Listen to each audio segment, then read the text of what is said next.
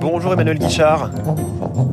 Bienvenue sur Radio Classique. Vous êtes délégué général de la Fédération des entreprises de la beauté. 350 euh, entreprises adhérentes, 82% de, TPE, PME. Cette filière, ce sont 140 000 emplois euh, directs en France, 25 milliards d'euros de chiffre d'affaires, dont 15 milliards à l'export.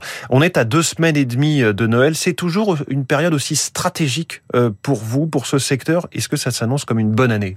Alors c'est une période euh, spéciale pour le secteur de la cosmétique Noël, puisque les parfumeries réalisent 25% de leur chiffre d'affaires entre Noël et décembre.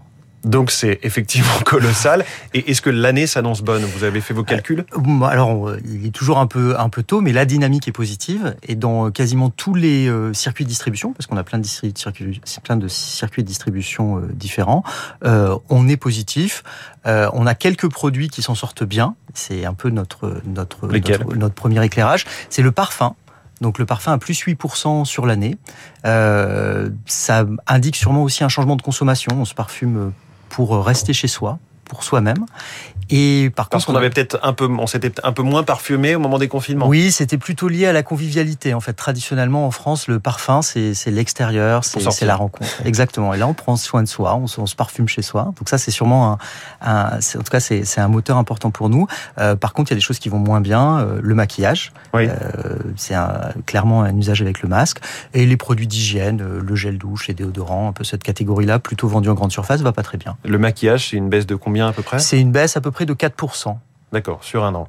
Est-ce que cette, euh, cette cinquième vague, ce variant Omicron, rebatte les cartes pour vous? Alors au niveau français, pas réellement.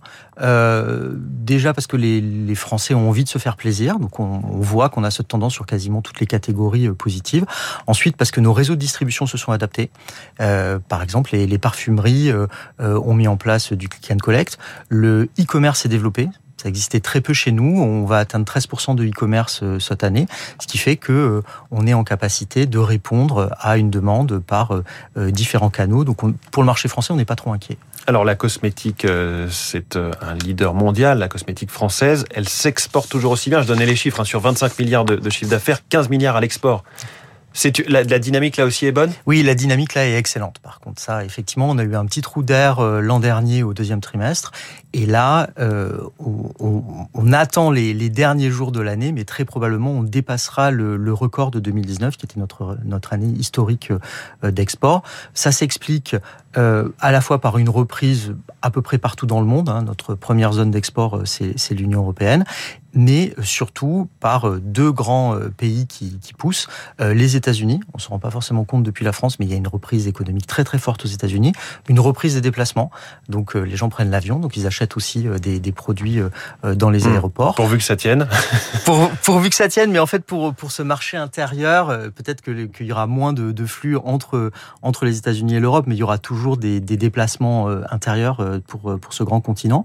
Donc on a les États-Unis qui reprennent très bien avec le parfum notamment, et surtout a la Chine la Chine, donc les, bon, finalement les deux plus grosses économies mondiales, la Chine euh, achète de plus en plus de cosmétiques et de cosmétiques françaises. Exactement. La Chine euh, adore la cosmétique made in France. Hein.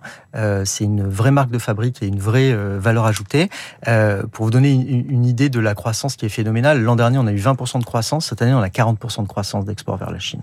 Donc ça devient notre première destination d'export, avec plus de 13% des exports.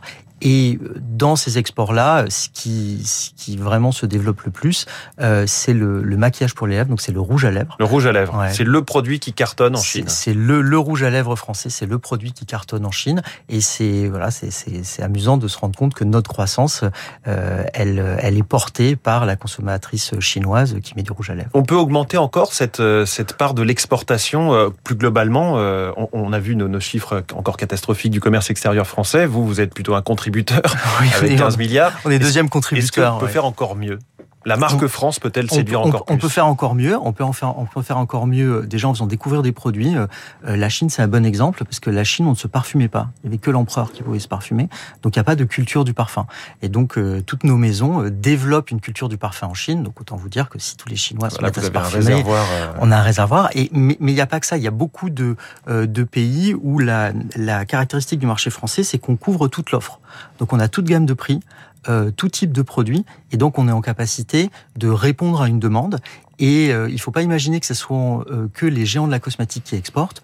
Toutes les PME françaises exportent partout dans le monde. Donc on a vraiment ce, ce vivier à l'export. Et si vous allez sur des salons euh, qui sont organisés euh, euh, par Business France, par exemple, bah, vous serez surpris, il y a énormément de petites entreprises françaises qui vendent ces produits partout dans le monde. Alors la Fédération des entreprises de la beauté, dont vous êtes le délégué général, Emmanuel Guichard, a lancé le Plastic Act pour réduire l'empreinte plastique du, du secteur des cosmétiques. Comment et est-ce qu'on peut imaginer un jour zéro plastique dans ce secteur Alors, le, collectivement, euh, le, secteur, on, a donc euh, adopté en juin un, un un plan d'action euh, concret pour réduire notre empreinte plastique, mais plus globalement pour avoir des emballages cosmétiques durables.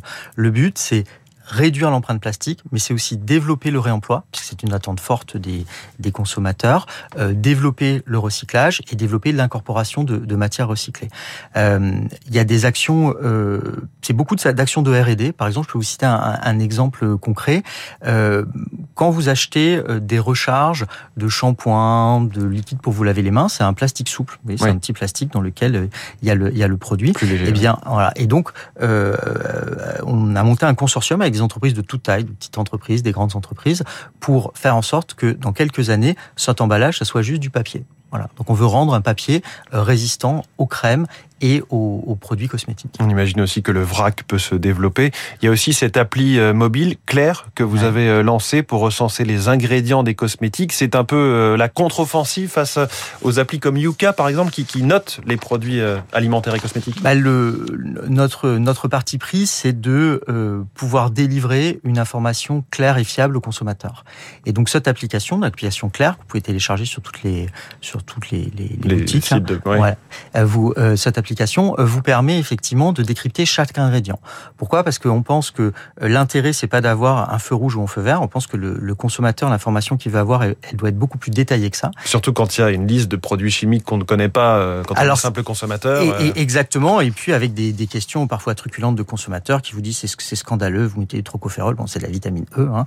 Donc le but c'est de effectivement décrypter les ingrédients, et aller très loin dans la transparence. C'est-à-dire pour chaque ingrédient, vous avez l'origine, vous avez à quoi ça sert, pourquoi c'est là. Et la transparence, c'est aussi de dire pourquoi est-ce qu'il y a des débats sur des ingrédients. Certains ingrédients, ils sont allergènes, et donc on explique qu'ils sont allergènes en toute transparence. Emmanuel Guichard, délégué général de la FEBA, la Fédération des entreprises de la beauté. Merci beaucoup, invité du Focus Echo de Radio Classique. Bonne journée. Il est 6h53, c'est la journée mondiale du climat. La chronique 3 euh, minutes pour la planète.